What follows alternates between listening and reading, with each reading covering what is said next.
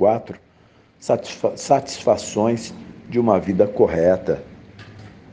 E é isso aí, né? É, o importante é sentir-se útil. Essa é a grande conclusão que eu cheguei, né? No final das contas, tudo é que nem as células do nosso próprio corpo. Todas têm uma finalidade positiva, construtiva, vital. E se alguma célula no corpo não funciona bem, imediatamente ela é isolada, né? E eventualmente ela pode se tornar até uma célula cancerígena que é preciso ser eliminada do corpo, né? Para que ela não acabe levando o corpo a óbito. E assim a gente deve fazer também com a adicção e com os nossos problemas emocionais, né? Eles também podem ser maléficos e da mesma forma que a célula pode se tornar uma célula cancerígena, né?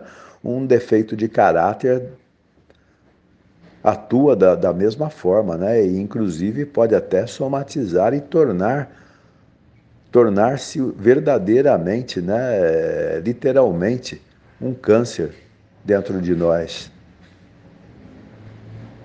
Por isso né, que é indispensável o nosso tratamento e que é para o resto da vida, né? tanto da adicção quanto das emoções.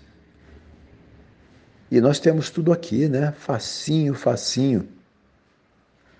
E os 12 passos, né, é o medicamento tanto para a adicção quanto para os problemas emocionais.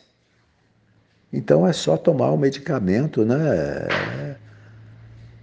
É só fazer os 12 passos e aí nós temos aqui o estudo dos 12 passos, muitíssimo bem elaborado pelo guia para fazer os 12 passos de narcóticos anônimos, e nós estudamos ele duas vezes por dia, às 11 horas da manhã e às 10 horas da noite.